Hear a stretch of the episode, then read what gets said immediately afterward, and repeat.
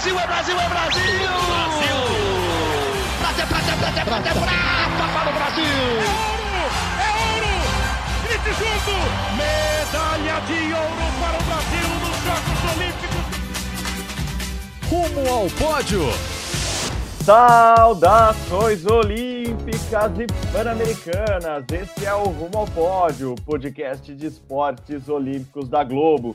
Eu sou o Marcel Merguiz estou aqui em Santiago, no Chile. Hoje, quarta-feira, dia 1 de novembro de 2023. Sim, o segundo mês do PAN começou.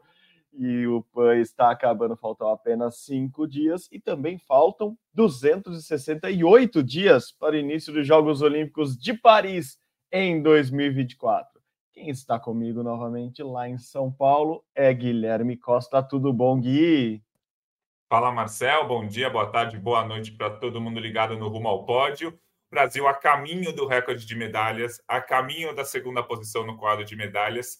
E aí, como você tá falando, como você falou, o PAN tá acabando, né? A gente pega aquele calendário que a gente entra todo dia no site uhum. e vai vendo que já foi muito mais dia do que falta para ser. Já, já aconteceu muito mais medalhas do que ainda falta para acontecer. Então, a gente vai ficando um pouco mais triste, mas também vai sabendo que a gente vai ter um tempo para descansar, né? Porque durante o PAN, você é em Santiago, claro, não descansa nunca. Mas a gente aqui em São Paulo também não descansa, né? Porque o PAN começa às 8 da manhã acaba às 10 da noite. Não, exatamente. Quando eu acho que eu estou trabalhando muito, eu olho para você, Gui, porque quando você tá, eu estou online, você está online, e quando quando eu acho que o meu dia está acabando aqui, eu vou e falar, vou falar com você e você ainda está tá fazendo as suas projeções, ou quando a gente acorda, isso está acontecendo muito, né? O jornalismo está dinâmico aqui no PAN, a gente acorda, já tem notícia pingando na telinha do celular e a gente começa a trabalhar mais cedo. Então, vou, vou confessar, esses dias me perguntaram como você aguenta? Porque é sempre assim, você não dorme. Cara, acho que a gente aguenta, né, Gui? Porque a gente gosta muito disso aqui, porque realmente é uma correria, mas é uma adrenalina muito boa. Então a gente a gente aproveita mesmo e trabalha porque gosta, porque é muita coisa, é muito cansativo. A galera aqui tá cansada já. Tô vendo muita gente já que tá ó, a bateria do celular tá piscando, o ponteirinho da gasolina do carro ali já tá na reserva, mas a gente vai aguentar firme e forte esses últimos dias, assim como o Brasil Imagina se vai aguentar essa segunda posição até o final do PUG. Vamos começar a falar já de projeções. Primeiro com uma notícia maravilhosa essa que você me deu ontem à noite, que você está cravando as suas projeções. Assim, quando a gente fala cravar, é cravando assim, é o mesmo número que era para ter é, de medalhas do Brasil de ouro no total na projeção de Guilherme Costa está acontecendo. Aquela balança que você sempre conta, né, Gui? Perde uma aqui, ganha uma ali, um ouro esperado não vem, vem um ouro surpresa, mas estamos caminhando bem firme e fortes. Eu vou aproveitar para te dar essa deixa, vou passar aqui o quadro de medalhas para quem não está vendo. Dá para entrar lá no GE. Globo e você ver atualizadinho o quadro de medalhas, mas neste momento, primeira posição, Estados Unidos, 178 medalhas no total, 76 de ouro. Segunda posição, Brasil, 37 ouros, 130 medalhas no total. Terceira posição, Canadá, 35, 106. México, 35. México empatado com o Canadá ainda, hein? 90 no total. Depois, Colômbia, Cuba, Cuba que deu uma recuperada, estava mal no comecinho da competição, deu uma recuperada. E o Chile, impressionantemente bem, claro, jogando em casa, a festa dos chilenos aqui tá muito legal. A gente fala mais disso quando a gente tratar do assunto esporte atletismo. Mas, Gui, estamos cravando projeções, é isso? Conta mais.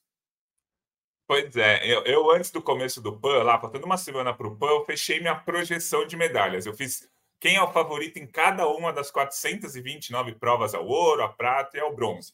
E aí deu que o Brasil vai ter 60 ouros, 59 pratas e 80 bronzes, 199 medalhas no total. Então a gente está focando bem no número de ouros e no total de medalhas.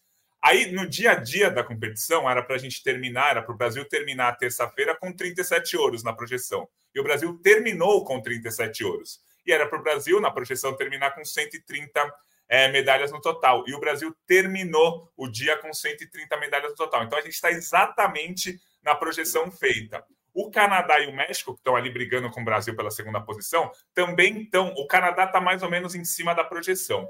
O México está tá acima do que a gente está esperando. O México está oito medalhas acima, mas nada que assuste, porque os principais esportes do México já foram. Então a briga mesmo vai ser com o Canadá e vai ser ouro a ouro, prata a prata, vai ser muito interessante é, é, essa, essa disputa. E aí eu comecei a pensar, no dia, nesse dia, curiosamente, a, a projeção está cravada. Provavelmente no fim dessa terça, no fim dessa quarta, depois na quinta, na sexta, a projeção vai mudar um pouco. Lembrando que a Lisa está aqui comigo, né? Minha filha ah, de um ano e três vezes. Aliás, eu preciso pedir desculpa. Preciso pedir desculpa, porque na introdução, na apresentação de podcast, não apresentei a Lisa. E, obviamente, eu devia apresentá-la, né? Já é uma parceria antiga aqui desse desse PAN. E para jogar para o mundo, Gui, a gente falou aqui antes de, de, começar a gravação do Rumo ao Pódio.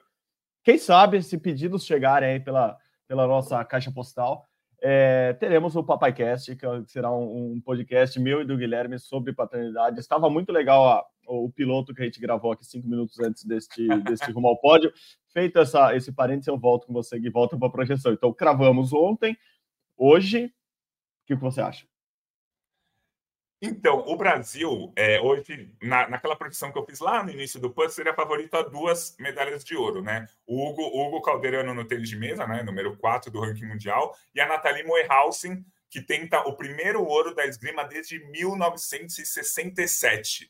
É, o último PAN que o Brasil ganhou um ouro, então, na esgrima. Então, esses dois ouros o Brasil era favorito. Só que o Brasil tem mais chances de ouro hoje. A equipe de pismo está em primeiro lugar, o Lucas, nos 400 metros rasos, passou em primeiro lugar para a final. Então, talvez, uh, talvez essa projeção o Brasil fique positivo novamente depois de, dessa, dessa quarta-feira. Vamos ver o que acontece. E aí, vendo a projeção de ontem, que está cravado, curiosamente, né, Lisa?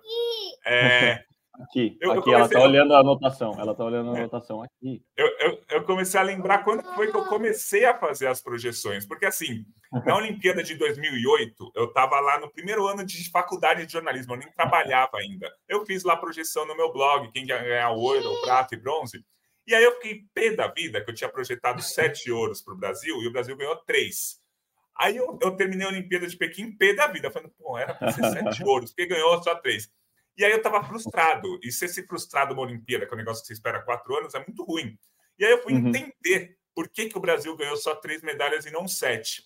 Aí eu cheguei à conclusão que o, o número de favoritismos que o Brasil confirmava, é, a porcentagem era parecida com os favoritos dos Estados Unidos, da China.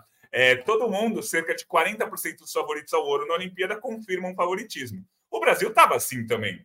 Só que a questão é que o Brasil não tinha o que a gente chama de backup, não tinha aqueles atletas que não eram favoritos ao ouro e que conquistavam ouro. E aí eu fui entender, fui fazer várias contas tal, que assim, numa Olimpíada, para você ganhar três ouros, você tem que chegar com 10 chances de medalha de ouro. E aí o Brasil chegou com oito chances na Olimpíada de Pequim, eu achei que o Brasil fosse ganhar sete. E aí, a partir da Olimpíada de Pequim, eu comecei a elaborar mais as projeções, pensar mais e entender que não é decepcionante você sair com três ouros quando você chega com oito, dez chances de medalha de ouro. Isso numa Olimpíada. E aí a projeção de Londres foi muito mais cravada. Eu cravei as 17 medalhas, Londres 2012, e errei ali. Eu tinha falado que o Brasil ia ganhar quatro, o Brasil ganhou três, mas é, foi muito perto. O Brasil teve match point, match point no vôlei para ser o quarto ouro, o Esquiva quase ganhou no boxe, enfim. Então, assim, a, a, o meu erro e a frustração da Olimpíada de Pequim em 2008 fez eu ir atrás de projeção, tentar entender o que, que acontece no mundo se todos os países são assim. E todos os países são assim.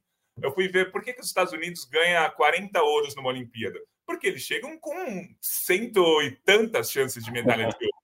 É, é, é, assim que acontece. Por que os Estados Unidos ganham numa Olimpíada 110 medalhas? Porque chegam com 400 chances de medalha. Então, e aí que a gente começa a falar aquela frase que a gente sempre fala, né? Quanto mais chances de medalha você tiver, mais medalhas você vai conquistar. Então, para o Brasil terminar uma Olimpíada com 20 medalhas, tem que chegar com 80 chances de medalha. E aí eu entendi lá na Olimpíada de Pequim uhum. que não é todo ouro, não é toda chance de ouro que vem a medalha de ouro. E aí, para acalmar minha frustração, eu comecei a elaborar posições muito mais elaboradas, indo atrás de sites americanos, sites estrangeiros e tal. E aí eu trouxe essa projeção para o PAN. Claro que os números do PAN são, mais, são melhores para o Brasil, porque o Brasil, o PAN é um negócio que o Brasil ganha muitas medalhas. E aí, neste momento, nessa, nessa, no fim de terça-feira, né, começo de quarta-feira, a projeção está cravada. Era para ter 37 ouros, temos 37 ouros. Era para ter 130 medalhas, temos 130 medalhas. Saúde, Lisa. Perfeito. Que aula, que aula de projeções. Devia ter um masterclass em algumas faculdades aí de, de estatística sobre esse trabalho de Guilherme Costa, para vocês entenderem também como funciona, que às vezes não é só a ponta do lápis ali, precisa estudar muito, precisa entender muito dos esportes também para fazer esse tipo de projeção e estar assim, há cinco dias do fim praticamente cravando. O que a gente pode dizer, Gui, depois de tudo isso, é que com o, o desenrolar do PAN, aquela aquela ideia que a gente vem falando desde o início, que o COB também já falou para a gente, assim, os dirigentes do COB já falaram abertamente de que o Brasil deve bater o recorde de ouros, que deve bater o recorde de medalhas, que as mulheres devem ficar na frente dos homens neste PAN, é, ela vem se confirmando, né? É, eu acho que é, que é importante a gente entender tudo isso, esses números todos, porque eles levam a, a, um, a uma conclusão dessa tese nossa aqui, dessa tese de doutorado que você armou, que o Brasil melhorou de um PAN para outro, o Brasil melhorou,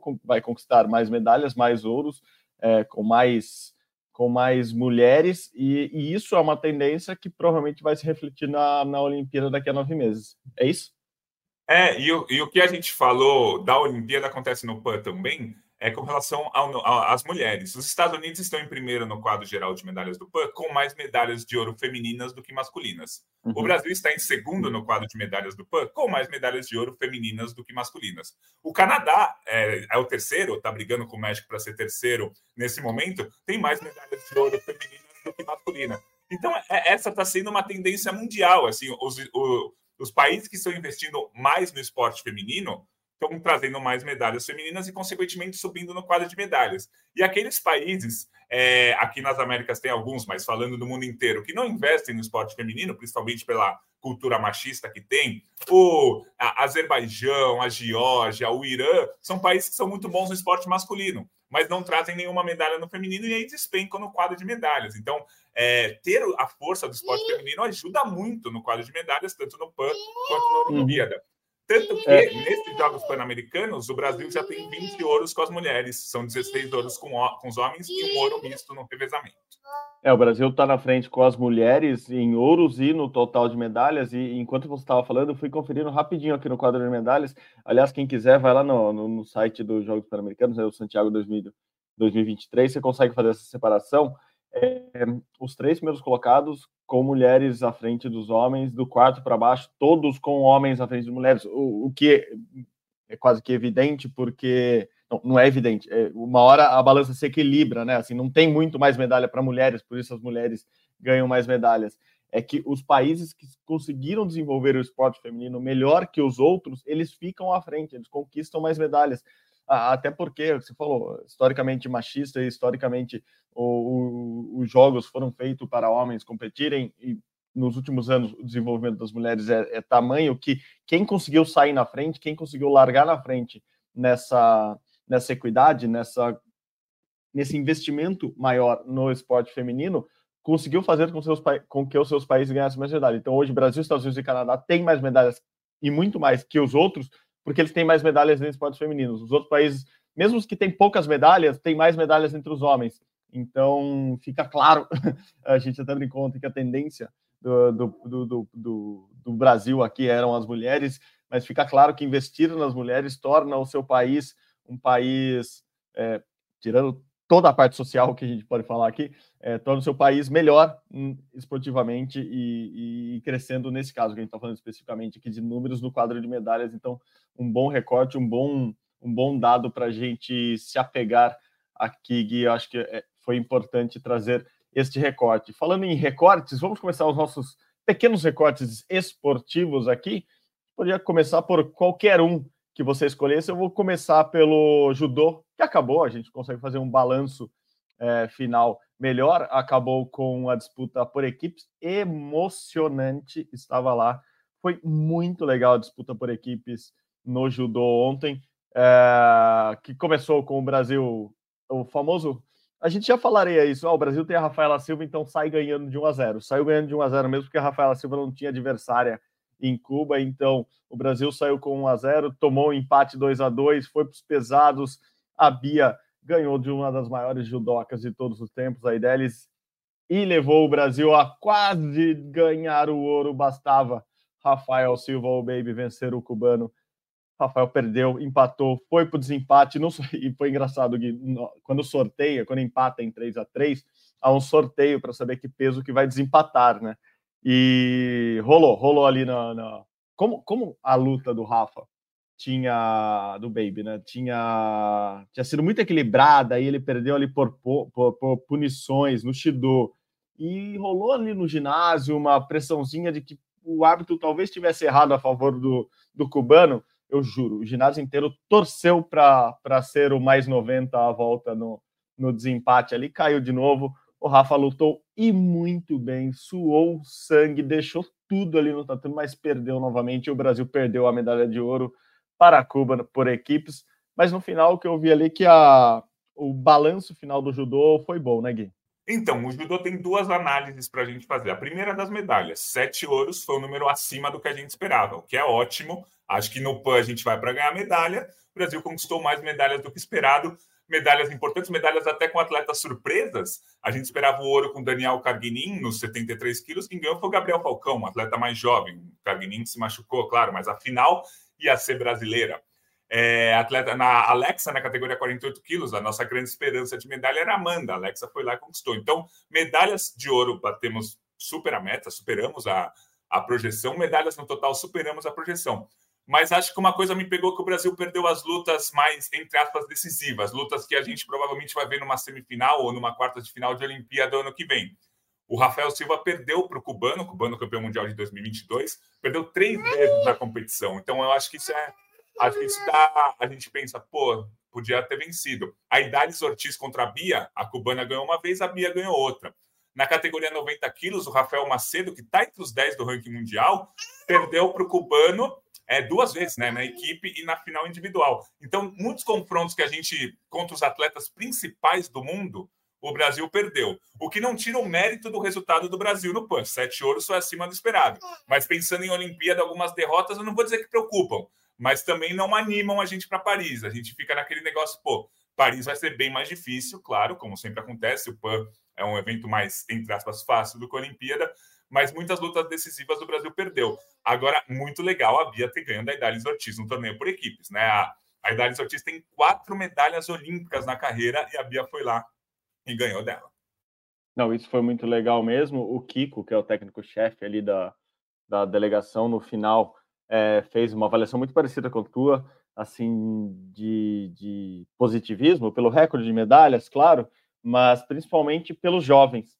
Ele tinha muita gente ali disputando o primeiro PAN, é, não a primeira grande competição, porque o, o, judô em geral, né, o judô brasileiro principalmente, viaja muito o mundo, está muito em grande, com, grandes competições, então não é algo, não é novidade estar em, em grandes torneios, mas é novidade estar em, em competições como o PAN, que tem uma vila, que tem horários ali de pega ônibus, volta para ônibus, vai comer junto, volta junto, dorme num quarto que não é de hotel, é, vai para competição. O estádio estava lotado, né? O ginásio, a arena de, de judô estava lotada. Aliás, só um parênteses para contar um pouquinho como como está rolando esse PAN.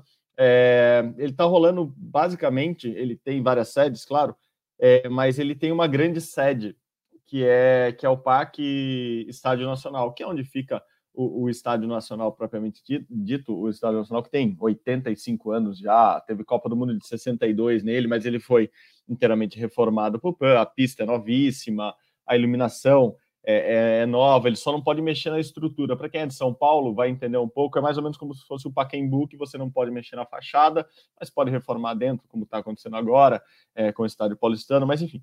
É, está rolando tudo muito, muito por aqui, e essas arena, a arena, por exemplo, do judô, vai ficar depois para o esporte chileno como centro de treinamento de lutas, enfim, são vários pequenos centros de treinamento que estão adaptados para o PAN. Dito isso, eu só queria dizer que estava muito cheio, e o Kiko, o Kiko falou dessa importância de, de esses atletas jovens estarem lutando com torcida, assim, muita torcida, que é algo que eles não estão acostumados, com a pressão de ter que ganhar, de ser uma equipe, então é, ele estava muito contente com essa com esse panorama do judô. É, mas eu acho que eles ficaram sim preocupados com, com o resultado final. Assim, o Baby, por exemplo, é, apesar de parecer sempre tranquilo, é, internamente ali ele, a gente viu que ele estava chateado, é, porque claro, ele queria conquistar a, a, medalha de ouro, pelo menos um ouro, é o último PAN dele, ele está indo caminhando para a última Olimpíada, ele queria trazer esse resultado, ficou na mão dele, ele não conseguiu.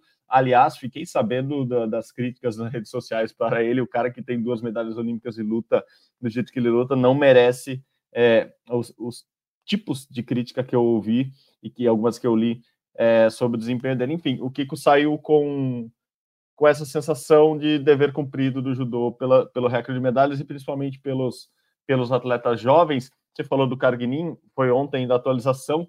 É, ele está com uma suspeita de fratura no tornozelo esquerdo. Ele vai, ele vai realizar novos exames voltando para o Brasil, mas está praticamente garantido que ele vai passar por, por, por, cirurgia, o que é sempre uma preocupação, ainda mais um atleta medalhista olímpico do tamanho do Carguinin, que é importantíssimo para a seleção, né, Gui? Com certeza. E assim, a gente espera que para o Carguinin é, que o Carguini não tenha um problema tão sério, porque assim, faltam nove meses, oito meses para a Olimpíada, e o Carguinin é a grande chance de medalha do judô masculino na Olimpíada. O Baby tem chance? Claro que tem, foi bronze no Mundial recentemente, mas a maior chance de medalha do Brasil no judô masculino é com o Carguinin. Então a gente é, torce para que não que ele volte logo, consiga disputar algumas competições para se, se manter entre os primeiros do ranking mundial, chegar como cabeça de chave nas Olimpíadas. Então essa é a nossa torcida para o Carguinin. Com relação ao Baby, assim, o Baby no Mundial desse ano, em maio, ele ganhou do cubano, do Andy Granda, na, na repescagem, né? Ele ganhou do cubano e foi disputar o bronze contra o número um do ranking mundial e ganhou do número um do ranking mundial. Então o Baby tá numa fase boa, cara. Foi bronze no Mundial desse ano. Agora, para ele deve ser muito difícil, num período de 24 horas, perder três vezes pro cubano. Assim, o cubano é um rival dele dos últimos anos, assim, eles disputam várias competições, tanto aqui os continentais, quanto nos torneios mundiais. O cubano é um dos melhores do mundo, sem dúvida nenhuma. E o Baby também. Então, por isso que seria muito legal o Baby ter vencido o cubano nos Jogos Pan-Americanos. E aí o Baby fica com, com esse gosto amargo da. No, e o pior é que no torneio individual não foi nem prata, né? Foi bronze, porque a, a luta. Né? Eles, eles participaram da, das quartas de final. Mas, e aí o Baby encerra a carreira dele em pans sem medalha de ouro. O Baby foi prata lá em 2011, perdeu para o Oscar Bryson, que é um cubano muito parecido com o Indy Grande, até no mesmo estilo, mesmo tipo de luta, é, mesmos títulos. Aí em 2015 e 2019 o Baby estava machucado, e aí em 2023 ele veio e para esse PAN e conquistou uma medalha de bronze no individual e uma prata por equipes. É isso mesmo. Ele, ele até falou no, na véspera, quando ele perde para o Cubano nas quartas, e ele só pediu, perdeu para o Cubano nas quartas, porque nos Jogos Pan-Americanos, o judô não respeita o ranking olímpico, o ranking mundial. É, ele respeita um ranking pan-americano. E nem todos os principais atletas do mundo disputam a, a, as competições aqui nas Américas. Então, a pontuação dá uma, dá uma leve variada ali e acaba que, muitas vezes, os dois melhores lutadores de um, de um peso caso do brasileiro e do cubano se enfrentam antes, ele perdeu. E o Baby falou assim: não, mas amanhã tem revanche. A gente, ele sabe que ele vai encontrar o cubano toda hora. Ele sabia que ia encontrar. E ele não conseguiu a revanche. E daí ontem, depois do da prata, ele falou: não, eu sei que ele tá com, com o cubano na cabeça. Assim, eu sei que a gente vai se encontrar na Olimpíada. Se eu quiser ganhar uma medalha olímpica de novo, eu vou passar por ele, porque é isso. Assim, você vai encontrar com esses caras que são que são top do mundo. Ele não pode falar que ele não quer enfrentar o Teddy Riné, porque ele vai encontrar com o Teddy Riné se ele quiser disputar alguma coisa grande. E a mesma coisa com o cubano, talvez uma, numa, numa rodada anterior é, ao, ao, francês, mas é isso. O Baby acho que tem muita consciência, ele é, ele é um cara muito inteligente, então ele tem muita consciência do, do tamanho dele para o judô e não é só uma comparação com os 150 quilos que ele tem, mas ele sabe do tamanho dele, da importância dele para o judô brasileiro, o quanto ele dá de exemplo para todos ali. Gui, vou passar do judô agora para o atletismo, também rolou é, rolar, rolou o segundo dia, né? Ontem, várias medalhas para o Brasil, nenhum ouro. O Brasil passou em branco em ouros ontem, mas é, você falou lá no começo das suas projeções de quase medalhas, de medalhas que poderia ter ganho. Ontem eu achei que foi a maior chance, pelo menos que eu vi, do atletismo brasileiro ganhar de novo o ouro nos 100 metros rasos entre os homens. Felipe Bardi esteve, e não é sacanagem, eu estava na linha de chegada, assim, eu estava exatamente alinhado. Ele ficou a um nariz de ganhar o ouro, que não vem para o Brasil desde Robson Caetano em 1991. Foi no quase, foi por um décimo é, ele perdeu para o dominicano e, nossa, assim, é, eu acho que é de lamentar essa, essa medalha. ter aqueles dois lados sempre. Para comemorar, claro, o primeiro pano Felipe Barros, ele estava muito contente com a medalha de prata dele, mas é de lamentar porque foi por muito pouco. Me pareceu que acho que o Brasil nunca teve uma chance tão grande de ganhar o ouro no PAN novamente quanto teve ontem lá no Estádio Nacional. Gui. Pois é, eu fiquei lamentando também, porque faltou tão pouco e não foi uma prova forte, né? A gente sabe que o, alguns atletas de última hora desse PAN estão desistindo. Então, a gente tinha um start list há três, quatro dias que muitos atletas estrangeiros não estão mais participando de algumas provas. Então, eu, aí quando saiu o start list oficial no dia anterior, eu falei, pô, dá para o Felipe ou para o Eric pegarem esse ouro não estava na projeção inicial lá das 60 medalhas, mas eu falei, pô, dá para pegar esse ouro. Algumas alguns atletas desistiram. E aí faltou muito pouco para essa medalha de ouro, mas de qualquer forma, uma medalha de prata. De qualquer forma, eles mostraram que o revezamento vai ser super favorito ao ouro, o 4 por 100. E também ontem teve a prova do Balotelli, do Decathlon, que ele ficou com a medalha de prata. E ele poderia ter pego ouro se ele fizesse. O Decathlon tem 10 provas, né? O mesmo atleta faz os 100 metros, os 400, os 1500, 110 com barreira, o dardo, o disco, o peso, o salto em distância, o salto com vara e o salto com altura. O mesmo atleta faz tudo isso em dois dias, cinco provas em cada dia. E ele fez, o Balotelli fez um lançamento de disco muito ruim, 15 metros abaixo do que ele costuma fazer. E, é, e essa pontuação que ele perdeu ao fazer um lançamento de disco ruim fez com que ele chegasse na última prova, os 1.500, praticamente sem chances de ouro. Ele chegou ali brigando pela medalha. Foi prata, mas se ele tivesse feito um disco melhor, seria o ouro, né? Na minha projeção estava bronze para o Balotelli, então foi até um resultado melhor que o esperado, mas fica esse gostinho de putz, se ele fizesse o lançamento, digo, o cara faz 10 provas, estou reclamando da única que ele foi ruim, né? mas, assim, mas ele sabe, se eu estou falando, ele sabe disso também, cara. Assim, sabe, sabe. É, a medalha de ouro podia ter vindo e a medalha de ouro ficou com um chileno, né, um cubano naturalizado chileno, mas que fez a festa ali do, dos torcedores do Chile é, nos Jogos Pan-Americanos. E aí ficou essa medalha de prata também, um gostinho bom, mas um gostinho de que poderia ser ouro também. Dois pontos, vou concordar em tudo com você. Sobre Felipe Bardi e revezamento 4 por 100. A gente teve uma notícia ontem de manhã, né? O Paulo André Camilo, o PA, aquele mesmo do Big Brother, está aqui, para quem não sabia, é, se contundiu na semifinal dos 100 metros, sentiu dores no, no, tendão de Aquiles do pé esquerdo, e ontem ele acabou cortado, não da delegação, mas do 4%, então ele não vai correr o 4%, vão correr o Eric Felipe, que ficou em quarto no, no 100 metros na final ontem, o Felipe Barros, de medalhista de prata, que estava muito contente com a medalha de prata, diga-se de passagem, diria um craque por aí, é, Rodrigo Nascimento, o capitão, o único que sobrou do PAN passado, o único que sobrou do Mundial de 2019. Então, o capitão do time ali, Rodrigo Nascimento, vai correr e o Renan Galina vai correr. É, o Renan Galina, que é a grande aposta da velocidade brasileira, é difícil falar promessa, porque o Eric tem 22 anos, o Bard, tem, todo mundo é novo ali. É, mas o Renan Galina é alguém que, que todo mundo olha com bons olhos. Ele é especialista no 200. Ele tinha tempo para correr o 100, não correu o 100 é, para se concentrar no 200, deu a vaga para o Paulo André no 100, daí o Paulo André se machucou no 100, o Renan Galina volta no revezamento, enfim, essa, essa bagunça aí que vocês estão entendendo. É, no final, esse vai ser o time e o Bad estava muito empolgado com o revezamento, muito empolgado. O revezamento não foi bem no Mundial, não foi mesmo. É, o revezamento está tá num período do ano muito estranho. Novembro é ruim para o atletismo. É, como sempre vai ser, porque é o fim da temporada ou o começo da temporada, e é exatamente onde eles estão, assim, o Bard e o Eric estão no fim da temporada, eles estenderam o fim da temporada, o treinamento que eles fizeram, e assim, a última prova do ano deles é, vai ser esse revezamento, depois eles tiram férias e vão pensar em Paris. É, o Renan Galina, ao contrário, ele se machucou, teve que se recuperar, foi poupado em algumas provas, e tá começando a temporada dele já. Então ele não, não vai estar tá voando. Ninguém está voando aqui e ele não vai estar tá voando. Assim, eu, eu acho, eu acho que esse revezamento tem, tem, tem muita capacidade de pegar esse ouro. Tô, tô esperançoso, sim.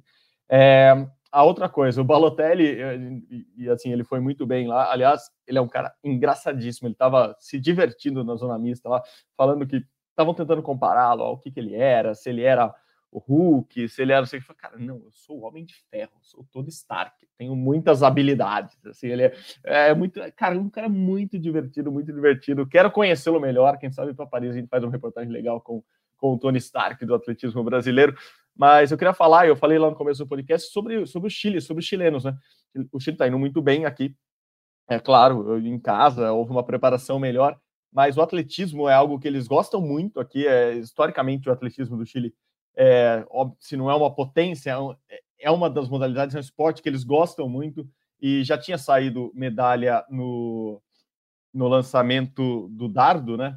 Com, com o Chile, e eles são bons no, no lançamento. Aliás, eu descobri uma história que eu não sabia aqui no Estádio Nacional, ele ficou fechado por muito. O gramado do Estádio Nacional ficou fechado por muitos anos é, só para o futebol.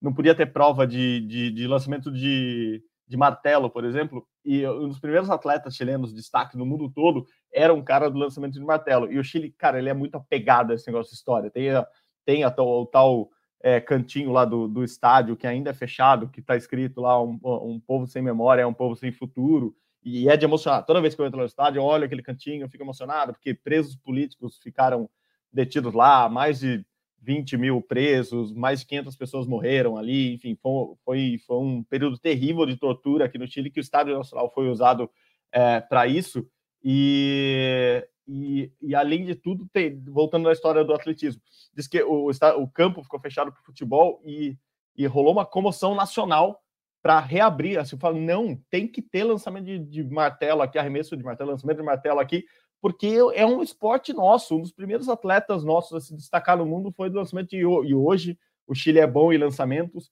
É, inclusive no, no Decathlon, o chileno foi muito bem no lançamento do dardo e foi, foi onde ele abriu a distância e a festa aqui foi enorme. O estádio estava muito lotado ontem, assim, tinha assim, muitas dezenas de milhares de pessoas, assim, eu não, não sei calcular exatamente, porque o estádio por mais que a gente saiba a capacidade de cerca de 50 mil pessoas, você sabe, em Jogos Olímpicos, Jogos Sul-Americanos, ele fica uma boa parte fechado por causa de segurança, por causa da área de imprensa que ocupa muita, muitas mesas ali, tem uma tribuna gigante, enfim, mas assim, tinha dois terços do estádio praticamente lotados, muitas crianças, muitas famílias, é, era véspera de feriado, né? Ontem foi Halloween no mundo inteiro, hoje é Dia de los Muertos, aqui é feriado. Então, muita gente foi ontem no estádio e a festa foi muito grande. Eu particularmente gosto muito quando o atleta da casa empolga a torcida e a torcida vem junto. Acho que isso move. É para isso que os países organizam grandes competições para mover novas gerações e foi muito legal ver o chileno ser campeão lá no Estádio Nacional com toda essa história por trás, com toda aquela cordilheira maravilhosa atrás. É, foi, foi uma noite, tarde de noite bonita ontem no atletismo, Gui fechando o atletismo, que a gente vai falar ainda muito mais no podcast nos próximos dias. Vamos para o tênis de mesa rapidinho. O Brasil chegou em duas finais com as duas duplas, mas ficou com duas pratas. Foram mais dois ouros que escaparam das nossas mãos ali, né, Gui? É, assim, na projeção inicial que eu fiz, essas medalhas eram de prata mesmo, das duplas. O Hugo e o Vitor no masculino e as irmãs Takahashi, a Júlia e a Bruna no feminino. Para mim, elas iam ser as medalhas de prata, tanto no feminino quanto no masculino. A grande questão é que na semifinal, a Lisa aqui está fazendo barulho, mas tá tudo certo. Na semifinal, as duas duplas venceram, as duplas que para mim eram favoritas ao ouro. No feminino, elas venceram as porto-riquenhas, no masculino, eles venceram os chilenos. Então eu falei, pô, agora vai vir o ouro na final. E aí eles acabaram perdendo para os cubanos no masculino, para as americanas no feminino. Então, assim, não estava projetado ouro. Aí eles ganharam nos favoritos. Eu falei, opa, vai vir ouro. Mas aí eles no final. De qualquer forma, neste momento, o tênis de mesa ganhou três medalhas de prata. E eram as três medalhas de prata que estavam projetadas inicialmente. Não, perfeito. E, cara, fiquei com a mesma sensação do, pô, agora, o da agora vai. E às vezes uh, ganhar dos, dos favoritos, vamos dizer assim, é muito equilibrado o tênis de mesa nos Américas, né? A gente tem, tem um cara fora de sério, é, que, é o, que é o Hugo Calderano, e, e é, não é nas Américas, não é no Brasil, o cara é fora de sério mundialmente. Assim como Porto Rico tem a Adriana Dias, que é uma fora de série também. É, então a gente sempre fica com essa sensação, né, de porra, a gente tem que ganhar tudo.